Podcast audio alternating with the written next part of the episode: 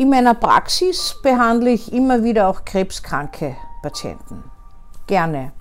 Weil wir wissen aus Studien, dass eine psychotherapeutische Begleitung von Krebskranken sowohl ihre Einstellung zur Behandlung wie auch zum weiteren Leben ändert, das oftmals ganz anders ist als das Leben vor der Krebserkrankung. Jede schwere Krise eines Menschen verändert die Sicht des Menschen. Man könnte sagen, der Standort des Beobachters prägt seinen Blickwinkel.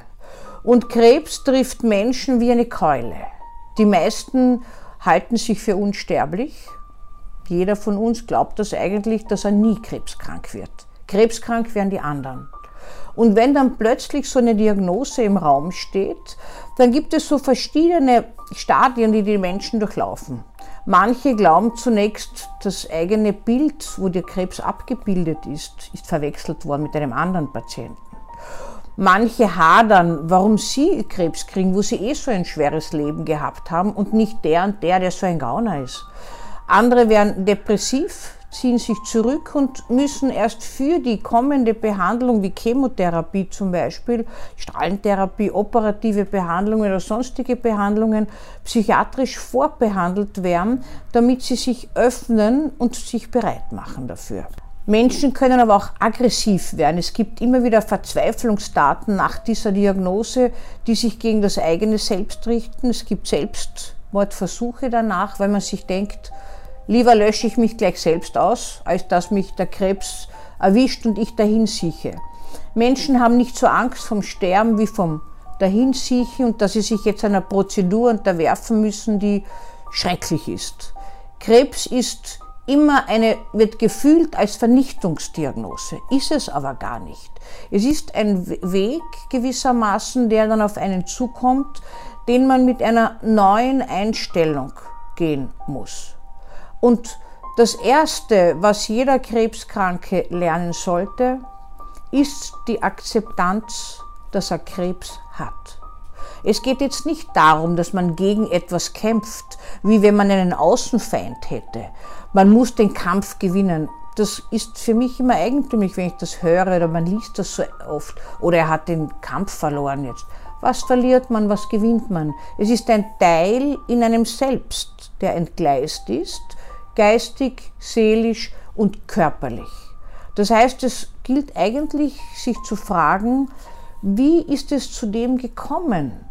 dass in meinem Körper sich ein maligner, ein bösartiger Krebs jetzt gebildet hat. Dem kann man nachgehen und man kann es akzeptieren, dass es so ist und für sich die Methode entscheiden, die man jetzt anwenden will zur Behandlung. Es ist jedem Menschen überlassen. Jeder sollte aufgeklärt sein, welche Heilungschancen bestehen.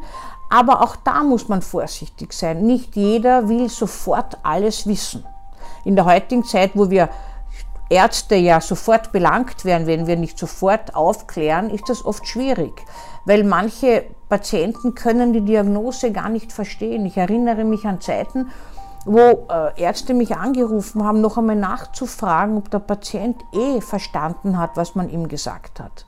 Weil wenn etwas zu viel ist, verdrängen wir das und meinen, etwas nicht gehört zu haben. Nein, mir hat das niemand erzählt. Ich habe manchmal Patienten hier schon gehabt, da habe ich die schriftliche Krebsdiagnose gehabt. Angehörige haben bestätigt, die Ärzte haben es vielmals gesagt und der Patient selbst hat es nicht gewusst.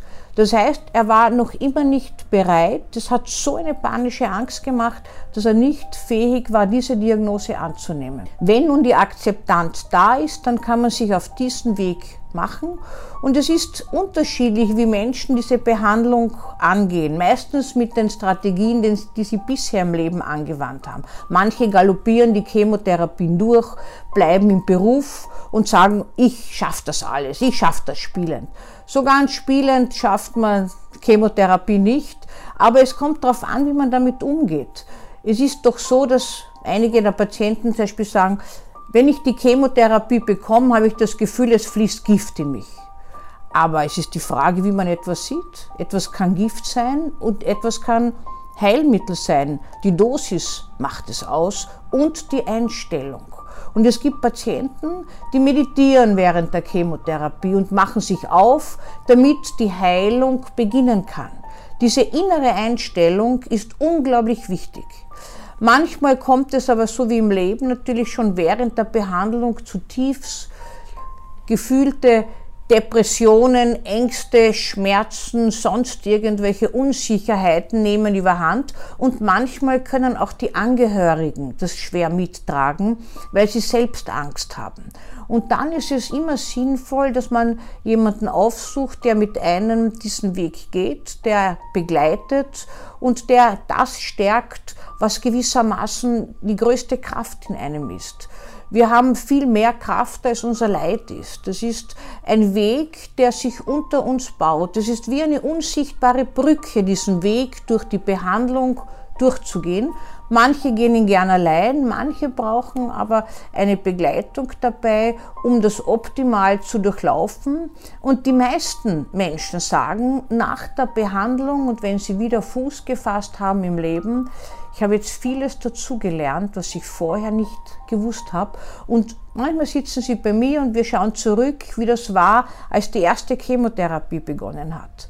Es ist gewissermaßen auch ein Gewöhnungsprozess, mit dieser Diagnose dann weiterzuleben, eine Behandlung zu machen. Etwas ist allerdings immer schwierig. Diese, dieser Schleier der Unversehrtheit, dieses sichere Gefühl, mir kann nichts im Leben passieren, das kommt nicht so leicht mehr. Es ist eher eine Illusion bei uns allen. Aber wir, die wir nicht getroffen sind, äh, glauben noch immer an die Unversehrtheit.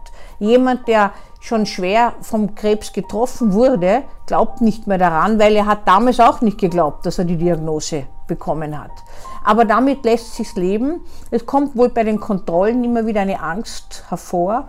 Und in manchen Fällen ist es auch so, dass Menschen den Verlust von Freunden und Bekannten sehr schlecht tolerieren und in eine depressive Verstimmung fallen. Es ist ja etwas erstaunlich, man könnte sagen, Menschen haben Angst, sich am Krebs der anderen zu infizieren und meiden diese ganze Familie und den Patienten, obwohl man vorher sehr eng mit ihnen war. Das ist eine Erfahrungstatsache, die alle Krebskranken machen und sich dann noch einsamer fühlen. Krebskrank zu sein gehört sicher zu einer der größten Herausforderungen im Leben.